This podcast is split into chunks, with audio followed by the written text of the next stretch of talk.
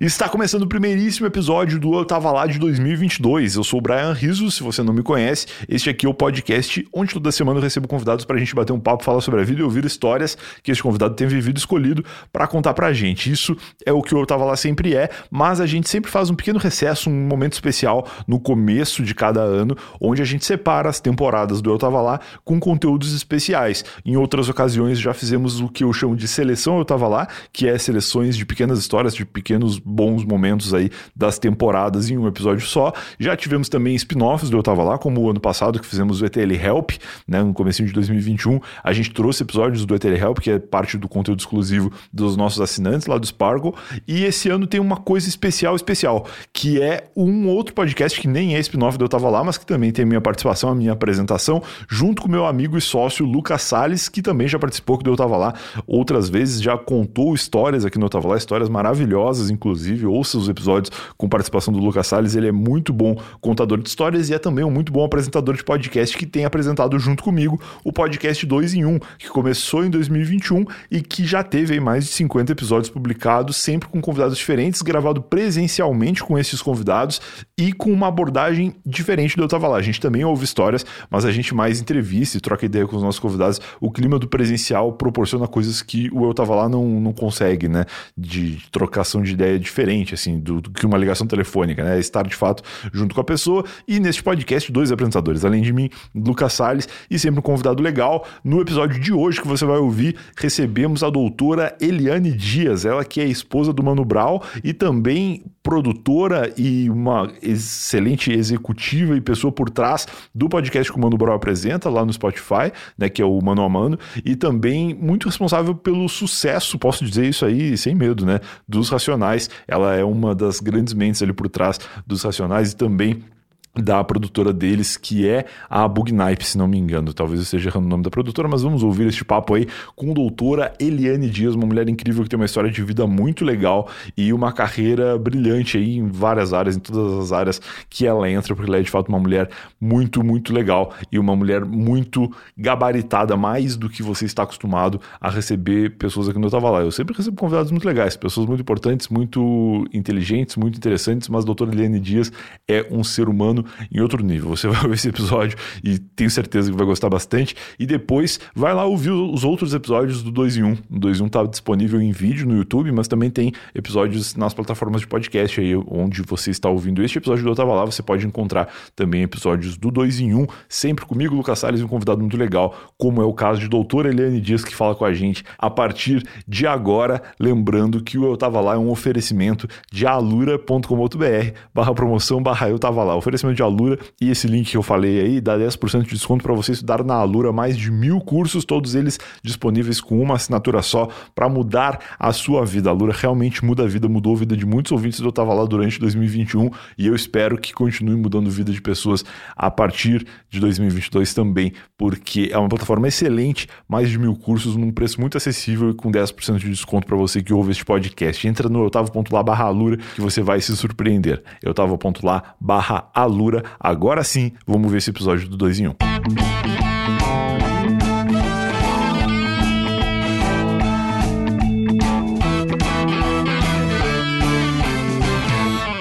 Senhoras e senhores, começa agora mais um podcast 2 em 1. Um. Eu sou o Brian Riso e este aqui é o podcast que você pode ver e também ouvir como, como podcast, né? Nas principais plataformas de áudio. Ver a gente no YouTube para ver esse belíssimo nó de gravata que eu acabei de dar aqui com o um tutorial. É verdade. Dele, que é apresentador e que dá nós em gravatas como ninguém. Obrigado, Brian. Mas que eu não consigo pegar muito a mãe, acho que foi meio torto. Você mandou muito bem. Sabe por quê? O importante é dar o primeiro passo, é dar Exato. o primeiro nó, é fazer acontecer. E eu não falei teu nome, mas tá na tela aqui, Lucas Salles. Pois é, tá Grande apresentador desse podcast. muito obrigado, Brian. São seus olhos e também são seus nós de gravata que apreciam o que eu faço.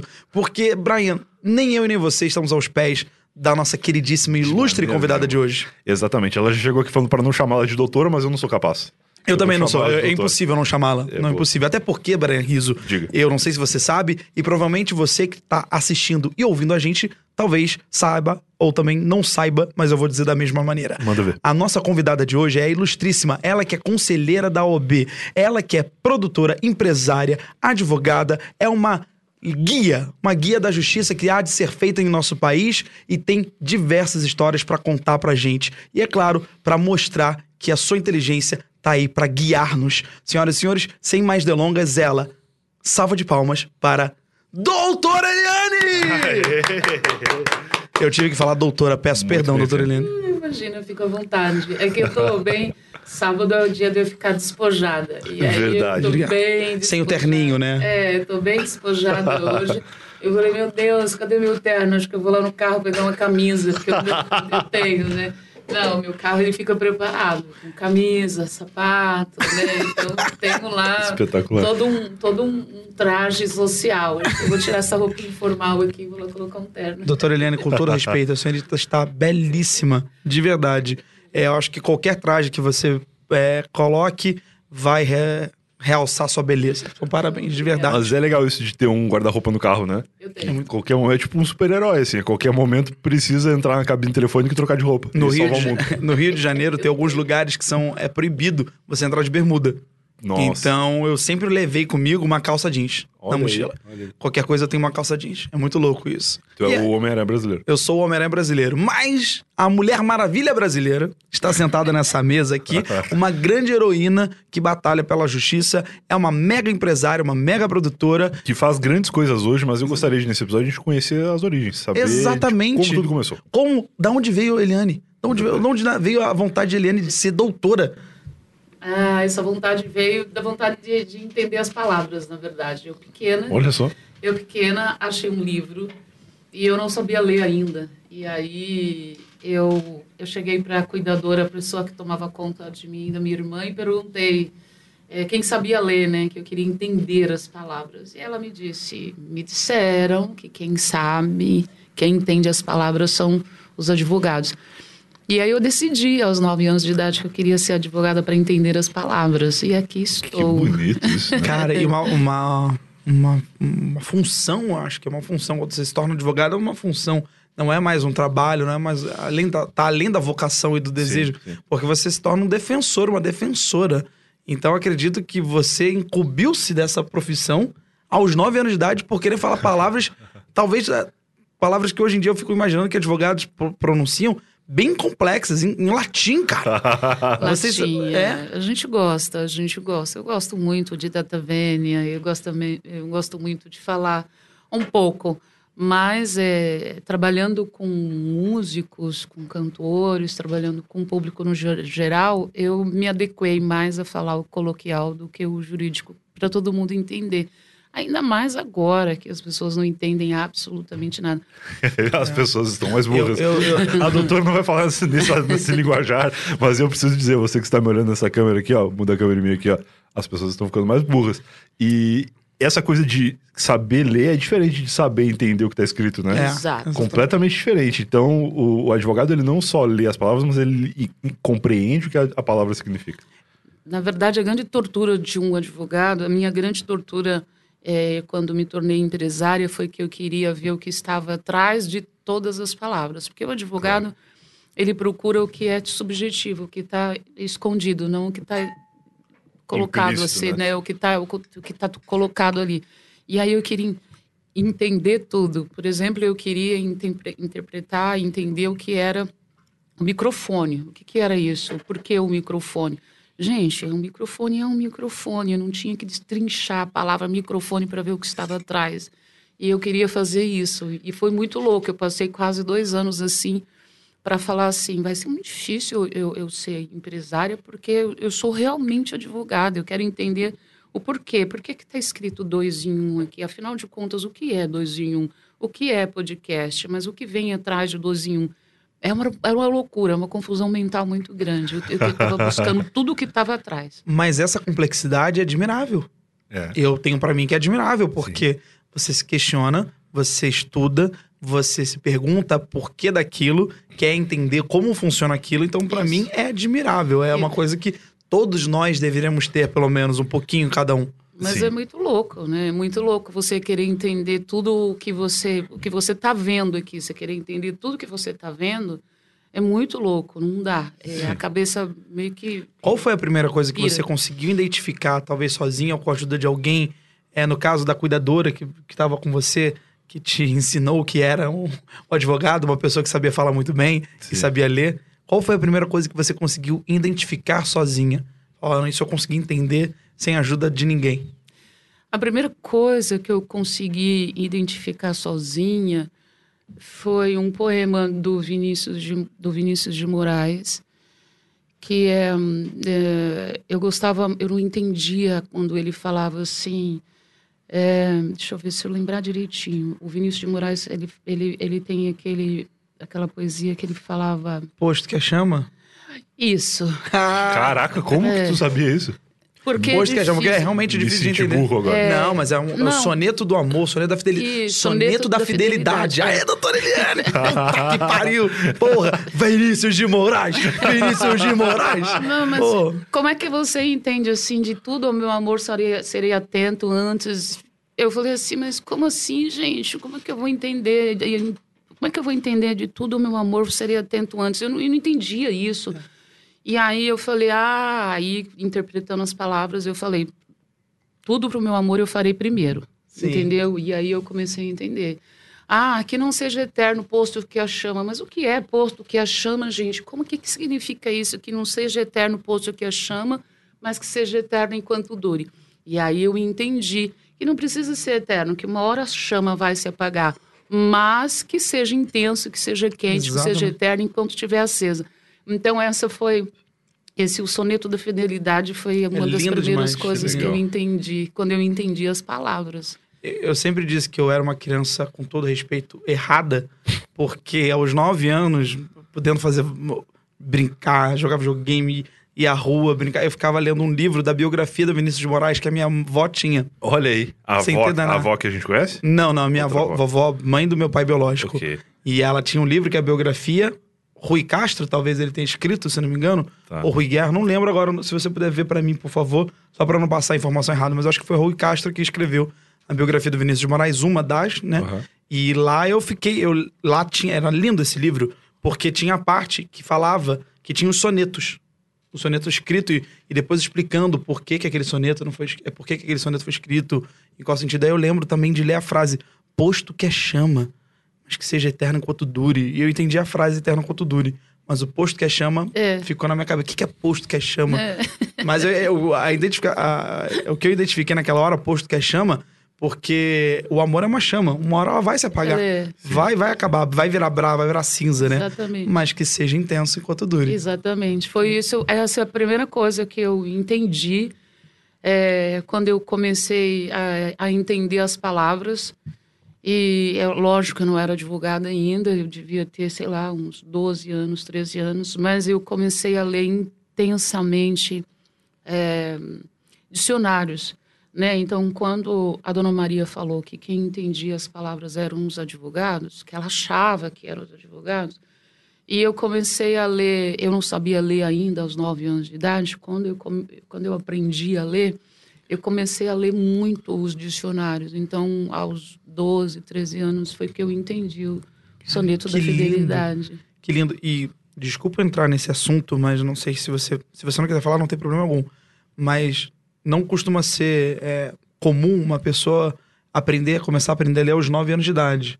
Aconteceu algo para que você postergasse isso, para que isso fosse postergado na sua vida? Sim. É, primeiro, eu faço aniversário dia 8 de julho. Então, aos, aos 8, ah, quando eu, eu tinha 7 anos, é, eu ia completar 7 anos em 8 de julho. Então, eu Bem no meio do ano, né? Bem no meio do ano. Então, eu ia entrar na, na, na escola é, com 8 anos já, Sim. praticamente. E aí aconteceu que eu tinha que ir para a escola junto com a minha irmã. E a minha irmã ela é um ano e oito meses mais nova do que eu. E eu fiquei esperando a minha irmã. ah, esperou ah, sua irmã.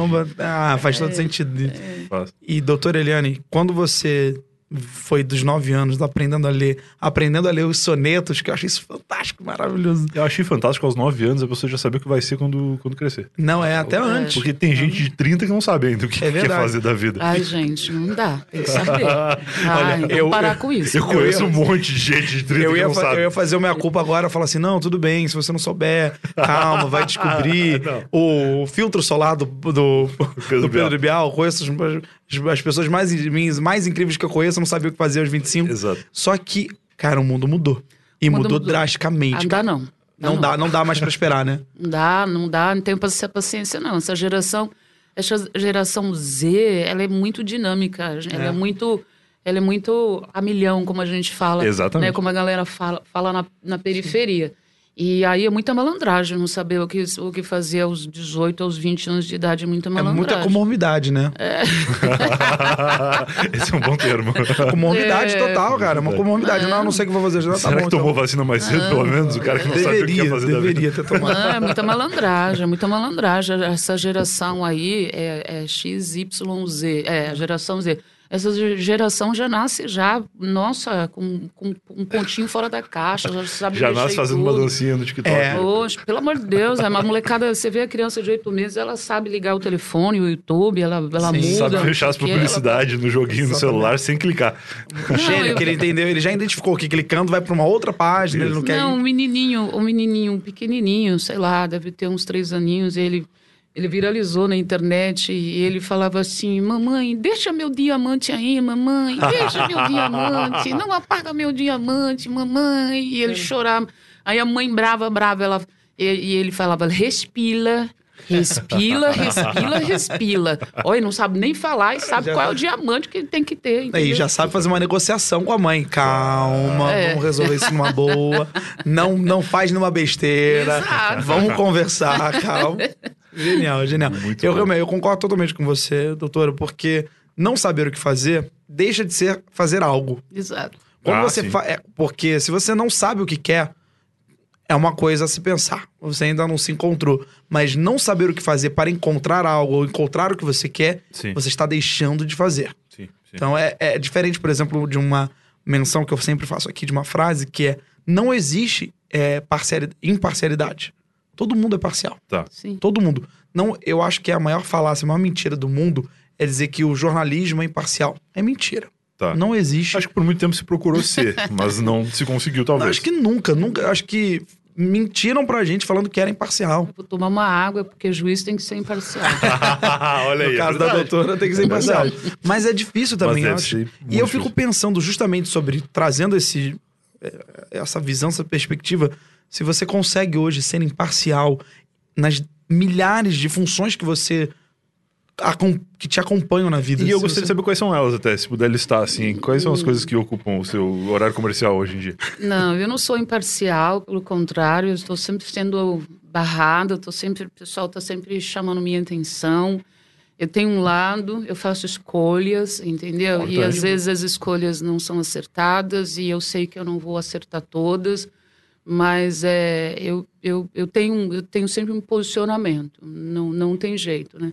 Eu sou conselheira da UAB e eu optei para. Eu, eu tenho a minha escolha na UAB. Eu fui convidada para ser parte da Comissão de Igualdade Racial da UAB, então eu estou lá da Comissão de Igualdade Racial da UAB e sou uma ativista lá, neste caso, que piso em ovos, que vou do meu jeito, que, que sou, que, que falo manso, que analiso os fatos. Sou empresária e, como empresária, eu tento ser um pouco mais agressiva, vou atrás das coisas que me interessam, dos meus dos, dos negócios, para fazer um bom negócio. Busco os negócios, digo não para algumas coisas e busco o que me interessa. Sou empreendedora no mundo da moda Aliás, a marca Iebo, ela está na Casa de Criadores esse ano, né? A marca Parabéns, que, inclusive. A marca que nasceu é, no meio da pandemia, a gente lançou essa marca de roupa streetwear feminina em agosto de 2020 e agora esse ano a gente está na Casa de Criadores. Então, sou empreendedora e, e, e tá lá o nicho streetwear feminina, tem lá e que vai para onde vai. Sou ativista, mulher preta de esquerda, tenho posicionamento, então eu vou sempre defender né, essas, essas pautas. Né? Eu moro da ponte para lá, não teria como não ser uma pessoa de esquerda, porque da ponte para lá realmente a coisa é diferente, o tratamento é diferente, o comportamento é outro, a, o jeito de dirigir é outro, o jeito de falar é outro. Tem umas, umas e outras aí que se ficar meia hora em pé na pracinha do Campo Limpo ali, surta, entendeu? surta. E olha que a pracinha do Campo Limpo é bem suave, é bem tranquila. É? Nem tô falando a menininha, entendeu? Menininha lá no meio do Jardim Ângela. né? Então, eu sou essa ativista de esquerda, né? E, e faço faço outras coisas assim, faço palestras, né? Então sou uma palestrante e parei de escrever lá na Marie Claire porque não tenho vontade de ativar em mim o ódio que eu tenho vontade de ativar. Então, eu, toda vez que eu pegava para escrever, vinha uma raiva, vinha um ódio. Eu falei, gente, vai dar gatilho aqui, vai ficar esquisito, entendeu? Então Entendi. eu dei essa segurada. Sensacional. Então eu faço essas coisas assim. Que bacana. É, eu acho muito bacana você ter falado abertamente sobre o seu lado político, que isso é incrível, é lindo, admirável. No mundo de hoje é necessário, no, inclusive. Inclusive, é falar isso, no mundo de hoje é necessário, não pela escolha, não, por, não porque eu também me identifico com você em todas essas causas Sim. e também nas escolhas, mas porque eu acho que é importante a gente lembrar que tem algumas coisas básicas que o nosso país não fornece ainda e são básicas. Sim. Nós recebemos um convidado uma vez que ele comentou sobre os, os pontos que ele defendia. E ele abertamente também comentou que era uma pessoa de direita. E comentou os pontos que ele defendia. E num determinado momento eu me segurei para não para não gerar uma situação é, tensa ou triste ou chata, mas todos os pontos que ele citou eram pontos de esquerda ele falava que ele era de direita, mas ele se comportava como uma pessoa de esquerda. É. Ele achava legal ser de direita, eu é, acho. Exatamente. E pronto. Acho que, acho que virou uma. Às vezes o cara não gosta do Lula e ele fala: não, se eu falar que é, eu sou de direita, vão dizer que, que é isso. É. E aí, Gente, mas, mas o, nem, nem todo mundo que é de esquerda. De, ser de esquerda não significa sou Lula. Mas é exatamente o que a gente falou no começo. As pessoas hoje em dia elas não entendem as coisas. É, eu, eu gosto do Lula, mas se eu não gostasse de, do, do Lula, eu continuaria sendo de esquerda. Claro, é uma, é uma ideologia, é não é um Na político, cabeça né? da, do ser humano de hoje, é, só existe duas coisas. Não, é, e também, esquerda é Lula ou Bolsonaro. E é uma, uma questão não, também... Um medo, não, não, não, é. E é um medo também do extremo, que... Claro. Ah, não, uma ditadura comunista. Não, ninguém falou disso. relaxa, relaxa aí, cara. Calma, calma, tá tudo bem. Eu tentei água. Vamos voltar a ser socialista, a trabalhar com o povo que precisa, trabalhar pro povo que precisa, a respeitar Sim. os direitos, porque deveres, a gente está fazendo isso desde que a gente nasceu, né? Lógico. A gente está respeitando todos é, os deveres. Eu acho que cada um tem um direito. Se você tem o direito de defender aquilo que acredita, se a Sim. pessoa quer defender, ah, eu quero defender meu direito de ir para Orlando. Ok, defenda seu direito de ir para Orlando. Entendeu? Eu não sou contra a pessoa que quer defender o direito dela ir para Orlando. Tá tudo bem. Eu sou contra a pessoa que quer impedir que eu defenda os meus direitos. Eu sou contra a pessoa que é contra é, é, um bolsa estudo, porque eu sei que, que 980 reais não dá, não dá para pagar, sabe? Mesmo quem mora na comunidade, não dá com a carne a 45 reais comer e botar filho na escola. Sabe? Sim. Carne a pessoa, a galera. Eu, eu, eu não como carne vermelha, mas eu falei, gente, se eu comesse carne vermelha, é, 45 reais o quilo de carne, eu comprasse, se eu comprasse dois quilos, que, né, que numa casa com quatro pessoas, né, você faz num dia, uhum. é, já seriam 100 reais, entendeu? Então, não dá para fazer as duas coisas, né? Então, o que a gente fala, se o, o, salário mínimo é um salário que não proporciona, ele já fala ali mínimo. Hum. Mínimo é salário mínimo, é pra, só para comer, pronto, ponto. Se você ganha salário mínimo, se o governo fala a taxa do mínimo é esse aqui só para comer, então a gente tem que ter Escola pública de boa qualidade. Exatamente. Saúde de boa qualidade. Saúde de boa qualidade. Escola Segurança pública de também. boa qualidade. A gente tem que ter, tem que ter acessibilidade, transporte. Se a gente investir em, em educação e saúde, a segurança pode ficar, sim, em terceiro, quarto plano. Sim. Se é, a gente investir em, é, em saúde e educação, cara, a segurança ela vai vir natural, organicamente, a segurança vai vir. É. Organicamente, porque a gente está investindo, tá a gente criando mais oportunidade, levando cultura. Sim. É muito louco. Às vezes não, a gente não precisa de colocar um policial com um mega fuzil na mão. A gente pode colocar um espaço de leitura, de ensino, de curso técnico. Nossa, eu acho que ia ser muito mais, ia ser muito mais saudável, na minha opinião, é verdade, também.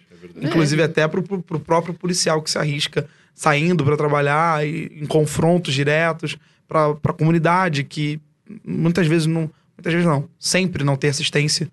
Então é, é difícil pra caralho, assim. Eu imagino que se a gente pudesse escolher algumas coisas precisas e investir nisso, a nossa vida de todo mundo ia melhorar muito. Não, melhora muito, porque quando, é, quando a gente entende as palavras, quando a gente entende qual é o seu lugar na no sistema, você fala, putz, tá tudo mais simples aqui, meu lugar no sistema é esse daqui. Eu entendo que eu sei qual é o meu lugar no sistema da minha casa, eu sei qual é o meu lugar no sistema da minha empresa, eu sei qual é o meu lugar no sistema do meu bairro, entendeu? Então eu não tenho que atravessar. É, é, é igual o corpo. O nosso corpo é um sistema. O olho funciona de uma forma, o cílio está aqui para né, pegar poeira. Assim. Entendeu? A lágrima está aqui para poder defender. Então, cada eu sei como, como funciona cada parte do sistema do meu corpo. Então, eu sei que eu preciso cuidar dessa forma para o outro sistema não falhar. Então, a partir do momento que a gente entende quem somos dentro do sistema, dentro do nosso nicho, seja na nossa casa, no nosso bairro, no condomínio, aí fica mais fácil, porque você não tem que ultrapassar a barreira do outro e causar um conflito e causar um problema, entendeu? Eu acho que se, se a gente dá educação e, e as pessoas têm um entendimento de quem elas são, eu acho que tudo fica mais fácil. A minha vida facilitou muito quando eu quando entendi quem sou eu. em que momento você conseguiu entender quem é você? Ah, eu entendi. Acho que desde sempre, assim, eu já sabia, porque é, eu morava numa favela né? Hoje é comunidade, mas eu morava em barraco de madeira, em favela. E menina, menina na favela, ela sabe qual é o lugar dela. Né? Menina que mora na comunidade, que mora na favela, ela sabe qual é o lugar dela. Ela sabe qual é o lugar. É, se está tendo uma confusão, é, se essa confusão é entre dois homens, ela sabe ali onde ela está. Se está tendo uma conversa entre três, quatro homens, ela sabe exatamente qual é o horário dela sair de cena. Quando a conversa descamba para um lado para o outro, ela sabe qual é o momento que ela tem que sair de cena. A menina, ela sabe quando ela tem que falar, quando ela não tem que falar, o que ela tem que ficar, o que ela não tem o que ela, onde ela tem que ficar, onde ela não tem que ficar. E, e assim até hoje. Eu, eu era essa menina silenciosa, observadora, que sabia quem era eu naquele sistema né, de, de, de, de, de periferia, de favela, aonde eu podia ir, aonde eu não podia ir, com quem que eu podia falar, o que era risco para mim, o que não era risco para mim, entendeu? A, a, minha mãe, ela tinha um negócio assim, olha, namorar pessoa do bairro não pode. É, e nas casas das pessoas não pode. Então, é, ficar na rua não pode. Então, e ela batia, minha mãe batia, batia sem dó. Eu, eu, era, eu era uma pessoa meio impossível, né? Eu sou impossível ainda hoje. Mas eu era meio impossível. E às vezes a minha mãe me achava na rua, ela dava. Eu apanhava todos os dias, Nossa. porque eu era virada no girai. No girai. eu, eu fazia tudo que eu tinha que fazer, ainda ia pra rua, ainda ia pra casa dos outros. E eu entendia que às vezes eu tava correndo perigo. É isso. A, a preocupação dela não era, não era uma questão de talvez não quero que você vá porque eu não quero. Não. Era um medo de acontecer alguma coisa com você. É o perigo. É o perigo. É o perigo. Porque é, é, eu moro num condomínio e, e, eu tinha um pavor da minha filha desaparecer dentro do condomínio. Caramba. Eu tinha pavor dela desaparecer dentro do condomínio, porque eu, eu ficava imaginando assim: se a minha filha desaparecer dentro do condomínio, como é que eu vou revistar 200 apartamentos que claro, seja. Claro. Como é que eu vou revistar 200 apartamentos? Né? Então, é, aí eu morava, e quando criança, eu morava numa comunidade, que eu não sei quantos barracos tinham. Claro. E aí, como é que a minha mãe ia me achar dentro de um daqueles barracos, entendeu? Então, quando eu fui mãe, eu entendi perfeitamente qual era o posicionamento da minha mãe, né? E eu falava, pra, eu, e, eu sou uma mãe que eu sou um, um bicho, realmente, é? né? Eu sou um bicho, assim. Acho que todas são, né? Quando ah, acho que todas filho, são. Cria, todo... Acho que todas são. Se olhar, se olhar, pro, olha feio para mim. Olha feio para mim, me xinga. Me bate, faz que, eu não, que eu não tô valendo um real, que tá tudo bem. Entendeu? Mas teve uma moça, uma senhora que falou para mim assim: "Ai, seu filho agora tá bonito, porque ele era, hein?" E, meu filho, e o meu filho era pequenininho, ele tinha tipo uns oito meses, assim. Caramba! Nunca mais eu falei com ela. Que pessoa claro. desagradável também, né? que bom. É, eu acho que você pegou leve. De verdade. Eu teria entrado com uma intimação. por, por, falta de cérebro. Falta cérebro. Meu Deus do céu. A senhorita não está sem cérebro, a gente está tá recomendando aqui. Nossa. Pô, vou passar no IML, no IML, IML e ver se tem um cérebro lá para você. Mas eu vejo muita gente falar isso, que a melhor forma de entender os pais da gente é quando nós nos tornamos pais, né? Total, total, cara. É impressionante. Eu, Muito louco. Eu não me tornei pai, eu é, também não. não Por isso que eu, pai, mas eu, eu ouço as pessoas falarem, eu não sei. Não, mas é que eu entendo perfeitamente essa atitude e claro. acredito que de forma diferente, mas eu, eu também fui muito um pentelinho, doutora. Tu então era, eu, eu, eu era apro... tranquilaço, cara. Não, eu aprontei muito. Se minha mãe deve ter sido muito fácil, porque eu não fazia nada. Eu já tava de quarentena, já nos anos 90, não saía de casa, fazia nada, ficava só vendo televisão, estudar. Eu era um mau aluno, eu não gostava não, de estudar. Eu era engraçado, você, e você é muito inteligente, assim como muito obrigado. doutora Eliane. Que ao contrário de mim, aparentemente sempre gostou de estudar, né? Sempre. Sim. É, acho que essa consciência, essa consciência inconsciente talvez assim o meu subconsciente é, mostrou para mim para o meu consciente que eu precisava furar a bolha e eu só ia conseguir furar a bolha através do estudo né? Então eu sempre eu sempre tive essa esse foco assim. Eu estudei muita coisa eu fiz muita coisa eu faço muita coisa ainda. Agora eu penso em fazer eu tô, terminando o MBA em gestão em gestão de negócio no GV porque é, fiquei assim com quatro matérias para fazer depois. E então eu estou terminando o MBA na GV, mas já estou pensando em outra coisa, em fazer outra coisa. Mas eu fiz eu fiz eu fiz coisas simples, né? Eu fiz costura, eu fiz fotografia, Legal. eu fiz é, cabeleireiro, eu sou cabeleireira. Que legal. Que legal. Né, eu fiz um ano de curso de cabeleireiro que o Netinho e Paula me deu de presente. Que legal! Que legal. que bacana. Ele tinha lá um negritude fashion hair. E Olha aí, aí, ele me deu de presente, eu estudava direito, direito de manhã e fazia é, cabelo à tarde. Então, aí eu fiz é, a faculdade, eu fiz, na época, estava terminando, antes de começar aí a, a, informatização de tudo, eu fiz taquigrafia, eu fiz datilografia. Então, é cada, cada passo que eu dou em direção a algum tipo de conhecimento, eu, cada, cada, cada vez que eu conheço alguma coisa, eu dou um passo adiante. Então, eu sempre fui por esse caminho, de estudar, Legal. porque eu tinha que furar a bolha. É, ó tem uma frase que é muito boa que quando não não te dá uma oportunidade, você vai ter que criá-las, né? É. E acredito que isso também tenha feito parte da sua vida, doutora. Sim. Da, de todas as oportunidades que você criou.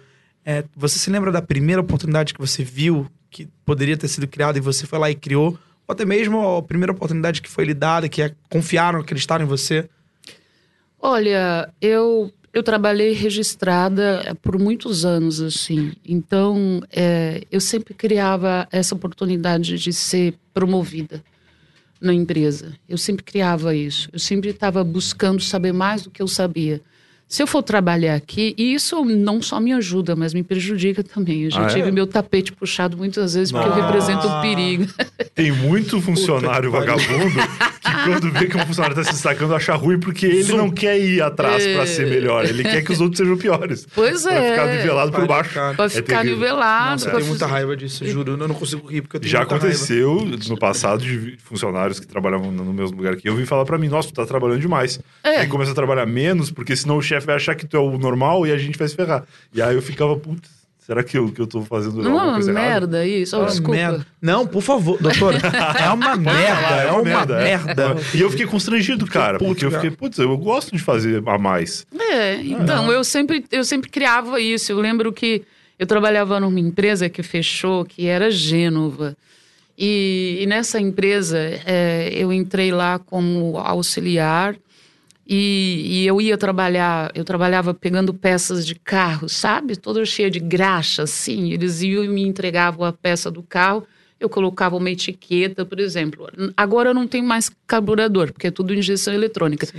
Mas a pessoa me dava um carburador, falava, ah, tá com problema na borboleta. E eu anotava a etiquetinha lá, tava carburador com problema na borboleta.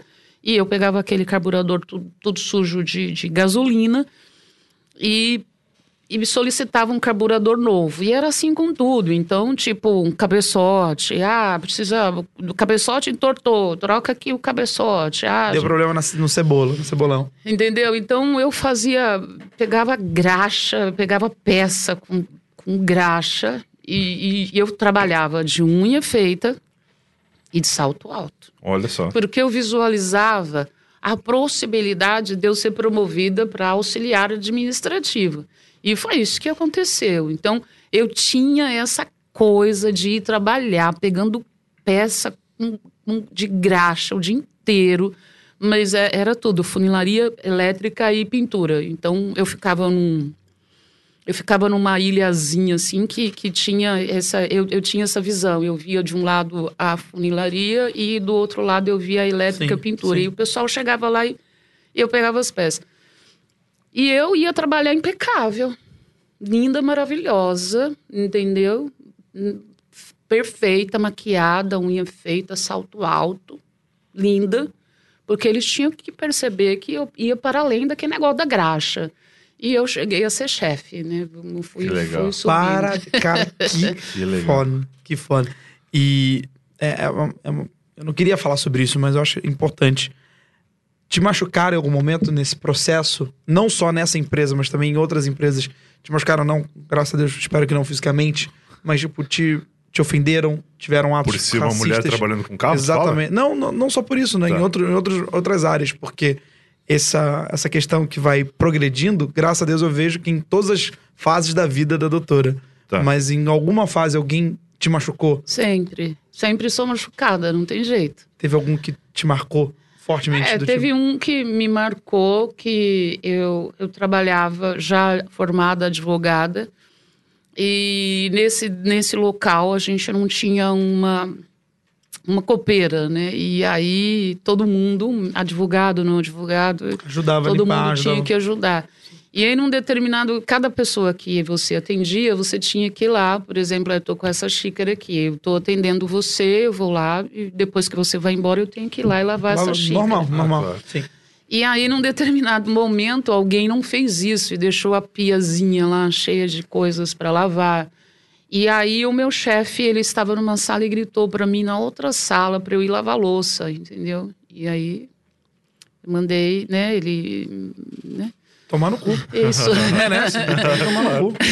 né? E eu, eu falei para ele, olha, eu não tenho problema nenhum em lavar a louça, mas eu acho que você não pode gritar comigo, você tá numa sala e gritar comigo de outra sala para eu ir lógico, lavar a louça. Lógico. Né? Eu acho que é, a pessoa responsável tem que lavar e você é tão advogado quanto eu, vá você lavar. Ele falou: você tem que me respeitar, eu estou mandando você lavar a louça. E aí eu falei para ele: eu falei, olha, eu não sou sua nega. Não que a sua nega tem que lavar louça para você, é. mas eu não sou a sua nega para você me mandar lavar louça. Eu estou mandando você tomar.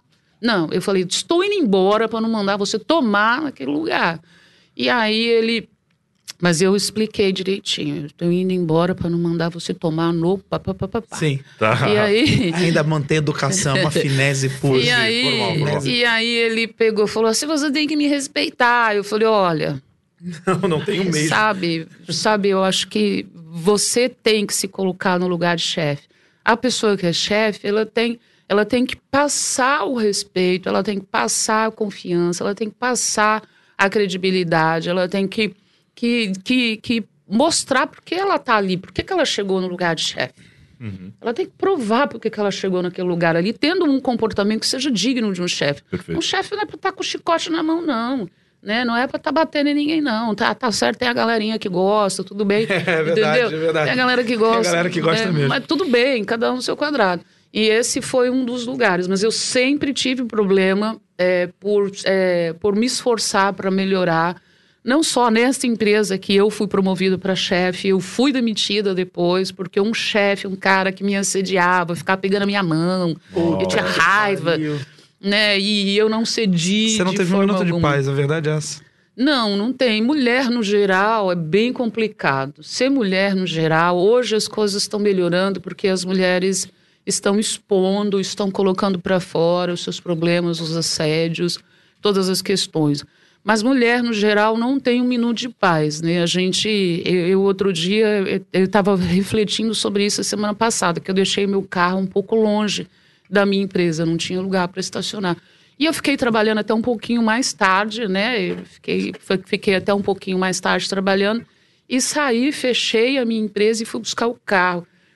Mas eu fui buscar o carro e eu ficava olhando para trás, assim. E aquilo foi péssimo para mim, porque eu ficava olhando para trás porque eu tenho medo de andar na rua, né? Eu tenho medo de andar na rua e ter uma pessoa lá claro. que vá, que sabe? Sim, sim. Né? Então a gente existe toda uma estratégia, eu tenho toda uma estratégia de sobrevivência, na verdade, né? Eu quando eu vou ao supermercado, eu só vou ao supermercado à noite. Aí eu boto meu carro na, na, num lugar que é aberto, mesmo que esteja chovendo, mas que fique na frente da porta. Porque quando eu vou abrir o carro, colocar a compra lá, eu estou na frente da porta, uma pessoa para assaltar no estacionamento vai, vai, vai, vai, vai demorar um. Né, vai pensar duas vezes, está na frente da porta. Eu nunca estaciono meu carro na rua. Se eu tiver, se eu não tiver dinheiro para pagar o estacionamento, eu não saio. Eu, eu sempre coloco meu carro no estacionamento. É, eu sempre, eu sempre sei eh, quais são os pontos perigosos. Então, pra, quando eu vou sair, eu, eu, dou uma olhada quais são os pontos perigosos que tem arrastão, que tem assalto. Eu nunca sou a primeira do, do farol. Eu nunca ando com o carro com o vidro aberto, as portas destravadas. Eu tenho uma estratégia de sobrevivência mesmo, assim, porque mulher nunca tem sossego. Eu vi é, uma mulher sendo sendo sequestrada num, num estacionamento de supermercado, né? Então, ela com carrão, ela foi sequestrada. Eu vi mulher sendo assaltada no estacionamento do shopping. Nossa. E ela e ela ficou assim, dois caras ficaram cantando, a mulher ela fazendo compra de Natal, ai, linda, linda, e o cara e os caras, nossa, que linda você é, não sei o que, conversando com ela, pá, pá, pá. Quando ela saiu com um monte de sacola, foi pro estacionamento, os caras foram atrás, levaram os presentes todos que ela tinha Nossa. comprado e o carro também. Nossa. Então, se a pessoa estiver me seguindo num shopping, se eu ver, perceber a pessoa me, me seguindo num shopping por sei lá, por dois, três Sim. minutos aquilo já me causa um desconforto. Cara, é. E mulher não tem sossego, não tem. Se é no ônibus, não tem sossego. Agora tá uma moda, né? Tá uma moda agora de, de dos motoqueiros passarem e levar a bolsa das mulheres. As mulheres na periferia estão empolvorosas. Nossa. Elas não podem andar com uma bolsa né? Porque a bolsa, os motoqueiros passam e levam as bolsas das mulheres. Em vez deles irem, né, em vez deles irem fazer o corre deles num, num banco, né? Fica soltando mulher, cara. Muito feio isso. Só para deixar claro que o que a doutora quis dizer, pelo menos só para traduzir, o corre não seria fazer o que eles fazem no banco, mas trabalhar, entendeu? Ah, no banco. É, não, porque pode parecer que alguém quer entender que. Até porque roubar banco deve ser mais difícil que roubar bolsa. Bem mais, né? deve Va mais vale mais a pena, vale bem é. mais a pena. Mas eu sempre falo, as pessoas são muito descuidadas com o celular na mão. O Lucas foi roubado já é com um ciclista que passou e levou. Eu fiquei tão mal, falei, ai, que é, bom. É, eu fiquei, eu fiquei bravo comigo. É. Eu falei, nossa, que Não, bom, mas não, você não pode, você não pode. É, é, por exemplo, eu optei para ser uma pessoa do bem. Sim porque o do mal seria excelente, entendeu? ia dar trabalho. Caralho, ia dar trabalho. eu amei isso. Que genial. Se eu fosse do mal, eu ia ser, eu ia ser claro, muito imagina. bom em ser, ser do mal. Eu ia ser ótimo, ia ser maravilhoso, eu ia ser a chefe da porra toda. Entendeu? Então. É, né? Vamos fazer o certo, gente. Melhor. Vamos Sim, fazer o certo. Então eu tenho toda essa estratégia de sobrevivência como muitas mulheres têm. Então é eu sempre tá pipocando na internet. Ó, oh, se você tem cabelo comprido, se tá andando na rua, prende o cabelo, porque o cara vai puxar o seu cabelo aqui. É, né? No, no Rio teve uma dessa de que estavam roubando o cabelo. Ah, Falavam uma isso. Menina, uma menina ah, dormiu, ela tinha um cabelão. Aí o rapaz foi cortou o cabelo para vender o cabelo. É, não, mas é a questão do, do, do abusador mesmo, do, do, do, do, estuprador, né? Para ele é mais fácil ele, ele, ele, ele, ele, ele segurar aqui na, no cabelão, ah, né? Para ele é mais fácil segurar no cabelo e ele imobilizar a mulher com o cabelo grande, com rabo de cavalo, claro. é mais fácil. Mas eu aprendi no direito também, fiz medicina legal e aí eu aprendi algumas coisas na medicina legal, tipo é que é uma autodefesa. Se você andar pela rua é, olhando para o chão, a, a, o criminoso automaticamente identifica que você está desatenta e você pode estar. Tá, ele não sabe que você está passando por um momento de depressão, mas ele sabe que você está olhando para o chão, você está desatento, você é uma vítima mais, mais Frágil. fácil. É, mais Tá, fácil. Porque, E a mulher que é complicada, essa mulher que tá olhando para frente, vendo tudo, ele falou, ixi, se eu for ali vai dar problema, entendeu? Ih, vai dar problema ali.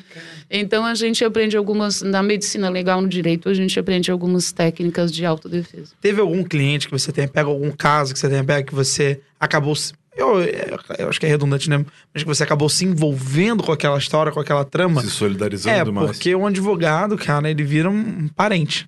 Vira um parente. Advogado virou parente. Ah, não, não é muito assim, não. viu? A gente gosta de dinheiro. Tá certíssima, certíssima. A gente gosta de Mas é dinheiro. que a família, por exemplo, no caso de uma família que teve o. Um, sei lá, um filho que foi preso justamente. E aí você, você pega. Porra, é você se difícil doa. não se solidarizar. Pô, é difícil pra caralho. Teve algum Não, caso teve, que você. teve uma pastora que traiu o marido por cinco anos e aí o marido só chorava e tinha vontade de bater nele, entendeu? Fiquei do lado dela, assim, não sei porquê, mas. e eu, eu, eu consegui fazer essa separação é, é, de forma. é, Amigável. amigável, foi, foi uma boa conciliação. Eu sou dessa geração da conciliação. Eu, Legal. Eu, eu- eu acho até chato, porque quem não é da conciliação consegue ganhar mais grana, né? Ah, é verdade, é verdade, é verdade. Mas eu sou dessa geração da conciliação, mas teve esse caso, assim, que eu fiquei mais do lado da pastora e ela, e ela traiu o marido cinco anos. hum, É, trair não é crime. Entendeu? E, e- e ele chorava muito, e ele me perguntava só assim, mas por que que ela falou? Por que que ela falou? Eu falei, ué, meu Deus, o problema é ela ter falado, não ela ter traído. Então vamos, vamos conciliar É isso verdade. aqui. Você tá triste porque foi traído ou porque você descobriu que foi traído? Não, ela, ele, ele ficava triste porque ele descobriu. Não, porque ela falou pra alguém. É? Ela falou que ela traía. Então, é isso Ah. que deixou ele triste. É que mexe com uma questão do, do, do- do machismo, né? Do cara ser frágil, né? Não, eu sou homem, eu sou suficiente pra minha esposa. E aí, quando ela trai, ele fica. sente um, um bosta, né? Mas não, cara, traição acontece. e- Ah, não, mas gente, vai no resolve. tédio também, né? A pessoa ficar no Exatamente. tédio ali sem fazer nada, falar. ficar Às ali. vezes ele cultivou aquela traição. É, muito louco pensar nisso. Fica, fica ali no Mas- tédio, a mulher fica lá no tédio. Gente, eu não, eu não sei se isso sou eu, mas tédio é um saco, né? Sim, é um claro, saco fazer a mesma coisa. Ai, chega a mesma, do, do mesmo dia, do mesmo jeito em casa, com aquela cara, aí trabalhei demais, bebê, bebê, bebê. Falei, ai, Deus me livre. É. Bacana. Renove, o conselho nosso, renove. Compre uma fantasia, dá uma. Pega o ovinho que tá em moda, dá uma. dá Ou uma contrate a doutora Helena pra fazer ou a separação. Mas Exato. Vai, ser, vai sair de forma amigável. Vai, vai, vai sair, vai sair. Doutora Helena, eu tenho Eu uma queria- dúvida. Ah, não, você primeiro. Tá, por favor. Não, eu só queria falar sobre aquele negócio de ter um protocolo e muitos cuidados na rua e tal. Isso, mesmo com todos esses cuidados, muitas vezes não dá certo, né? A senhora já foi assaltada alguma vez? Já teve algum problema nesse sentido? Eu fui assaltada uma única vez, Uma mas vez? eu fui assaltada de teimosa, entendeu? Por quê? Porque eu fui teimosa. Eu fui muito teimosa mesmo. Eu, só- eu- eu dirijo desde 1992, tenho um carro Tá. desde então. Tá. E, e- e eu fui assaltada só essa vez. Porque eu, como, como penso o tempo todo na segurança, quando eu estacionei meu carro, eu estacionei meu carro atrás de um caminhão. E aí eu, eu ia numa padaria. E aí eu pensei assim: putz, eu vou estacionar o carro atrás desse caminhão. Se acontecer alguma coisa, não vai dar para sair rápido. Até eu engatar a ré, manobrar e sair, Ah, vai dar ruim. E aí eu falei: eu arrisquei Ah. e estacionei o carro atrás do caminhão. Fui na padaria. Quando eu voltei, eu vi o cara passando do outro lado da rua assim. Eu falei, deu merda, Eliane. e aí ele chegou e falou assim: chega pra lá que é um assalto. Eu falei, putz. Aí eu com a mão no volante aqui, olhando pra frente. Se você perguntar a cara dele, eu desconheço, não sei qual que é. Só sei que é um homem forte, branco, mas eu não sei. Eu com a mão no volante, eu falei, olha, eu sou a mulher do Mano Brown, se eu sair com você, o pessoal vai sair atrás do carro. Aí ele teve... ele teve dois segundos de raciocínio, ele falou assim, ele ficou assim, quando eu entrar no carro, você desce. Ele foi ter um monte de lucidez. Teve dois segundos de raciocínio e falou isso pra mim, mas eu com a mão no volante e ele era uma pessoa que estava no seu estado normal, ele não era um Dependente adicto. químico, né? É, não era um adicto, não dá pra você conversar com uma pessoa que não tá no seu estado normal. E aí, antes dele entrar no carro, eu pulei pro banco do passa- passageiro Sim. e desci, deixei a chave no contato, ele foi embora. É, Dez minutos depois, tinham 20 motos atrás dele. e aí. Esse cara certamente não se deu bem. Não, não, tinham 20 motos atrás dele, mais alguns carros, e eu também estava num carro, e a pessoa falava assim: ela se identificou! E eu falava, me identifiquei. Eu falei que eu era mulher no Brau, eu me identifiquei. Quem encontrar bombeiro, fecha. Eu falava, não fecha, não fecha, não fecha. Eu não era advogada ainda e eu falava, não, não fecha, não fecha eu falava, só quero o meu carro. E o pessoal, quem encontrar primeiro fecha. Ela se identificou. E eu falava, não precisa. Enfim, eu fiquei sem meu carro por duas horas, é, não sumiu nada do meu carro, sumiu 200, sumiu 200 reais, mas eu acho que não foi ele que pegou. e umas bolinhas, e umas bolinhas de homeopatia, que eu cuidava dos meus filhos com homeopatia, né? Oh. Então, só sumiram uns, uns dois vidrinhos de, de, de bolinhas de homeopatia e 200 reais. E o meu carro estava intacto. Eu fiquei sem, só duas horas sem meu carro. Foi a Foram única 100 reais por hora. Vamos pensar é, assim. Vamos pensar foi um aluguel. Assim. Foi um aluguel que Mas foi, muito, foi muito louco, assim. E eu falei assim, mas, pô, cara, eu me identifiquei. Esse cara, ele, ele devia ter saído andando, porque... Sim, claro. É duas horas, meu, 20 cara de moto atrás do meu carro, eu, eu, eu, eu não ia querer esse carro de jeito nenhum. é verdade, é verdade. Fica com o carro, gente. Obrigado. Tô indo embora. Mas, mas foi, foi só essa vez. Mas de teimosia. É, não, mas é, é, que realmente tem vezes que não tem como evitar, assim, né? E, e ainda que foi num caso que realmente talvez desse para evitar. Não, mas a gente, a gente, a gente tem que escolher sempre a primeira, a primeira, a primeira decisão. A Sim. gente tem que escolher. É, isso, isso até, até no direito mesmo a gente, a gente leva por esse lado assim. A gente tem que seguir. Você tem que seguir sua intuição. Você tem que acreditar naquilo. Você tem que acreditar naquilo, naquilo que aconteceu do nada não aparece uma voz do nada, não aparece um pensamento do nada da sua cabeça para você. Você fala assim, meu, por que, que você pensou nisso? Eu fiquei muito tempo refletindo sobre isso. Eu falei, mas que merda, eu pensei nessa droga, eu atraí isso ou isso foi um aviso, né? Então, tipo, é. eu atraí esse assaltante porque o carro estava atrás do caminhão ou isso foi um aviso? Por que, que eu pensei nisso exatamente naquele momento que eu estava estacionando o carro? Eu tinha um golfe preto, né? Era um golfe preto. Poucas pessoas tinham golfe naquele, naquela época, assim. Sim. E eu refleti muito sobre isso. E eu tenho seguido a minha intuição, eu tenho seguido essa voz, essa voz, né? esse pensamento que aparece do nada, assim, e tem me, me tirado de alguns problemas. Cara, que lindo isso. Legal. Doutora Helena, eu queria te convidar para um quadro nosso. É um quadro novo, Brian Riso. Ah, é? É um quadro novo. Quando tu acho... fala que é quadro novo é porque tu inventou agora, né? Ex não, tá. não. Adoro. Na verdade, não, a gente já tinha, já tinha criado já esse quadro tinha... e eu é. queria estrear com a doutora. Mano. É o Eu Me. É o nome do quadro. Eu Me. Okay. Você vai dizer algo que você se arrepende. Algo Oi. que você se arrepende, doutora. Então, o nome do quadro agora é Eu Me Arrependo. De algo que você tenha se arrependido de alguma decisão ou de alguma situação que você poderia ter agido diferente, ou de algo que você poderia ter feito, mas não, não fez. Tem alguma coisa que você se arrependa? Há muitas coisas. Eu me arrependo de muitas coisas, assim. Eu, eu, eu me arrependo de não ter. De não ter, assim, estudado mais cedo. Eu tinha condições de, de. Com a minha determinação, eu tinha condições de ter feito faculdades antes de ser casada e ter dois filhos. Tá. Eu me arrependo de não ter estudado mais cedo. Eu, não, eu me arrependo de não ter sido muito louca, né? Eu sempre fui muito, eu sempre fui muito ali, sabe, dentro da equilibrada. Eu me arrependo de não ter sido muito louca, assim, de não ter vivido mais, assim, sabe? Me arrependo de muitas, é, de muitas risadas que eu deixei de dar. Eu me arrependo de ter chorado pouco, entendeu? Eu tinha que ter chorado mais. Me arrependo de muito, me arrependo de ter perdido dinheiro em negócios, né? Eu perdi muito dinheiro em negócio, me arrependo. Me arrependo de muitas coisas, né? O ser humano é, é, é passível de, de acertos e erros. E eu, eu sou essa pessoa que me permito, né? Sim. Eu, e agora, para contrabalancear, eu queria também continuar no quadro e saber do que é que você se orgulha. Então, do que é que você se orgulha? Eu me orgulho do quê? Ah, eu me orgulho do Jorge da Domênica. É, me orgulho muito deles. Eles são incríveis. Que idade eles têm? Ele tem 26, ela tem 22. Tá. Me orgulho muito do Jorge da Domênica. eu me orgulho de chegar na minha vida hoje, na vida, no momento em que eu estou do jeito que eu queria. Entendeu? Porque não é fácil. É, eu queria, eu não vou dizer a minha idade para vocês, mas eu queria chegar na cidade onde estou do jeito que eu estou.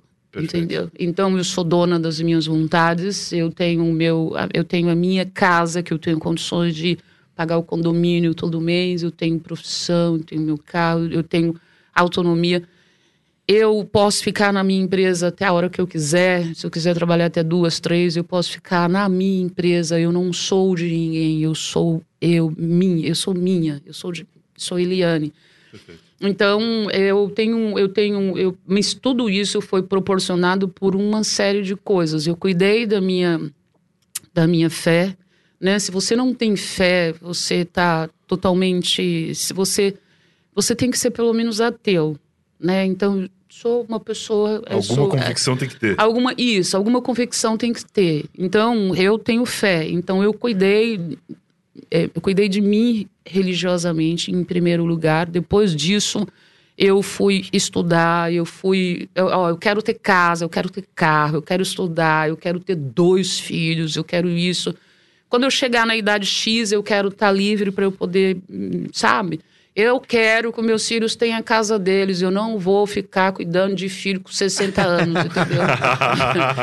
Né, eu sou mãe, eu sou mãe, mas eu sou mãe em período integral. Entretanto, eu não vou ficar fazendo comidinha para é. filho. Até uma certa idade de... vai, depois. É. É. Então eu me orgulho muito de ter conseguido chegar do jeito, na idade que eu estou, do jeito que eu queria. E eu sei que não é fácil, né? E existe toda uma regra, você tem que cuidar da saúde, porque você, você tem que envelhecer com dignidade, você tem que cuidar Sim. da saúde.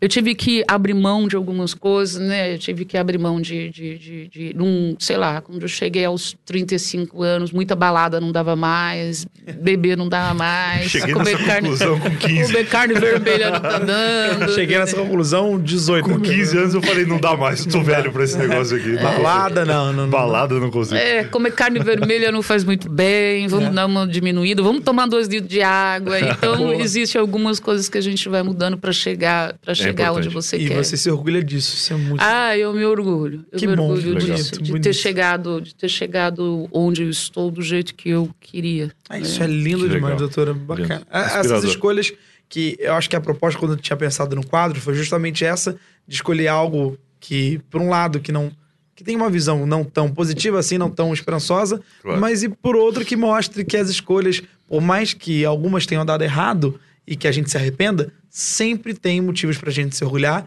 Eles acabam sendo maiores que os motivos do que a gente se arrepende. Verdade. Legal. Então, acho ah, que é ah, mas eu queria ter ficado na rua mais noites. é um arrependimentinho. Podia ter curtido mais. Tem queria. alguma balada histórica na tua vida? Aquela balada que você nunca vai se esquecer. Aquele, aquela noite você fala, meu Deus, que noite incrível. É, eu fui a primeira vez para Joanesburgo, para África do Sul, que em dezembro de 2019. Então, eu passei o Réveillon trabalhando lá, 19 para 20, né?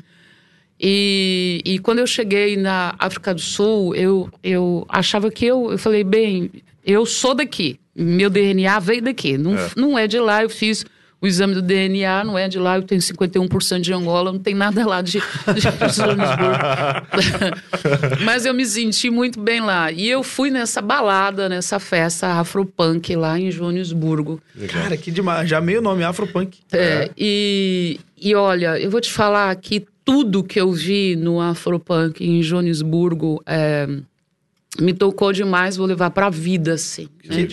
É, vou levar para a vida. Era uma tranquilidade, era o som legal, era uma tranquilidade, era um sorriso, umas roupas, era, era tudo muito íntimo, me pareceu muito íntimo. Era tudo muito, sabe, não tinha problema, não tem problema de você ser branco, você ser gay, claro. você ser negro, você ser mulher, você ser a gênero, você não tinha um problema, era todo mundo bem-vindo. O mundo devia ser assim, né? É, o mundo então, devia ser afropunk. Eu fui duas vezes, foram duas noites, eu fiquei lá duas noites curtindo assim e Legal. e tô fazendo um, uma semana da cultura preta que, e, que vai demais. ser online, vai ser online esse ano de 1 a 5 de dezembro. Legal.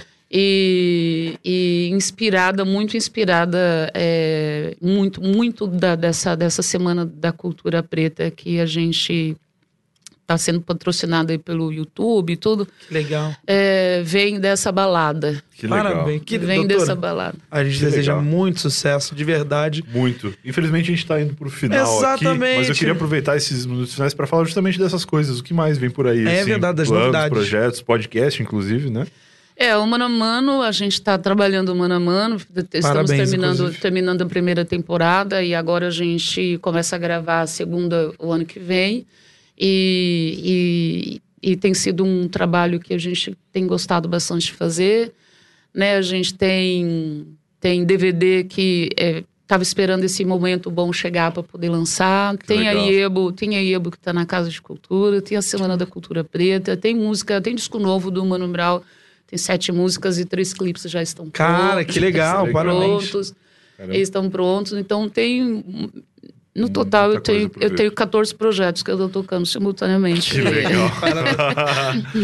Que legal. Tem- que legal. Olha, isso é lindo demais. E eu queria convidar a doutora Eliane Hum. para o último quadro de hoje, Opa.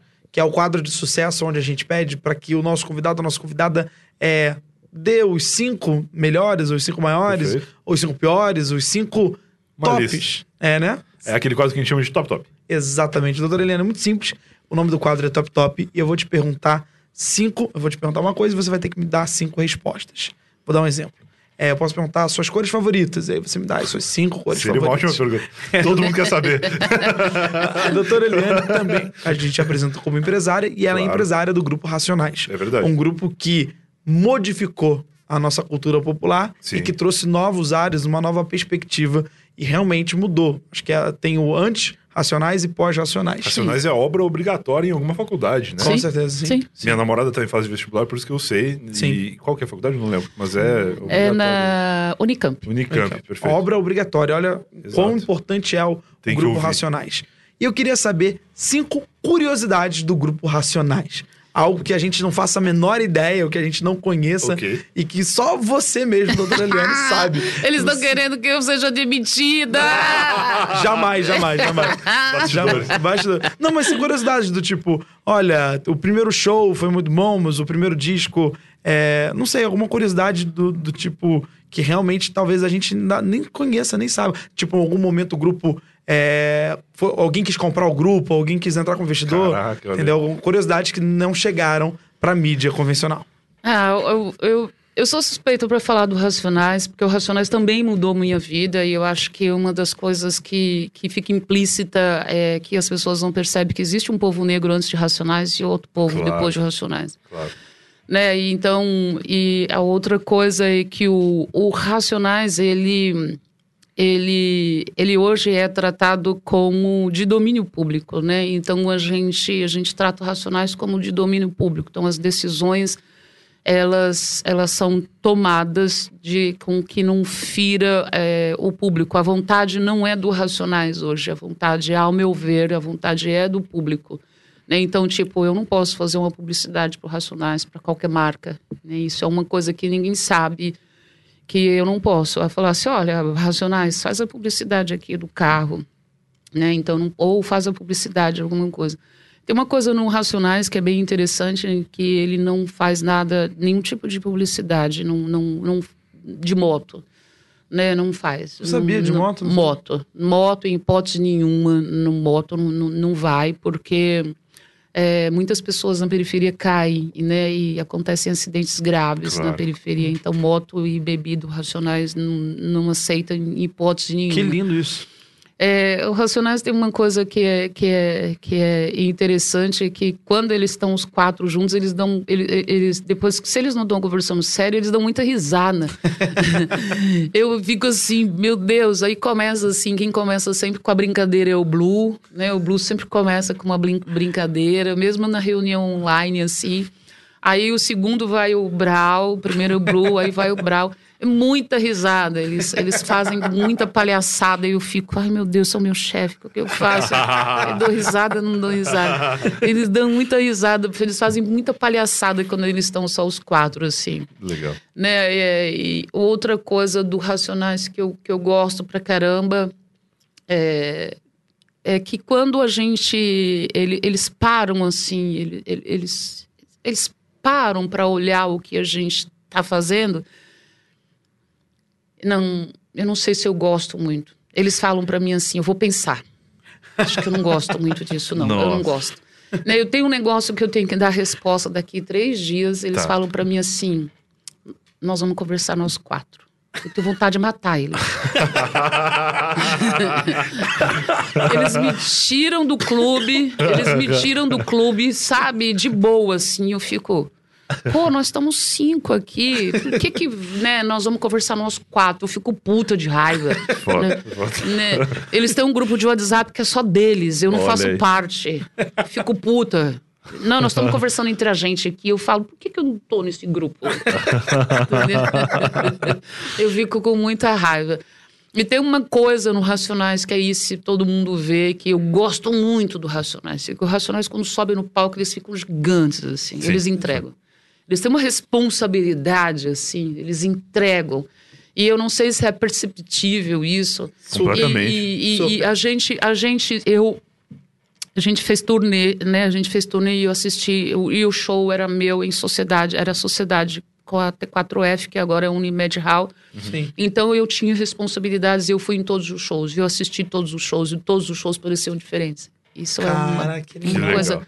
Não dá para você, você ir no show do Racionais 50 vezes e não assistir 50 vezes. Eu assisto do público. Não, né, muitas vezes eu estou no palco vendo o backstage, vendo se está tudo em ordem, se a coisa está rolando, mas eu desço também e vejo qual é, as, é, qual é a, a sensação do público, o que está acontecendo ali.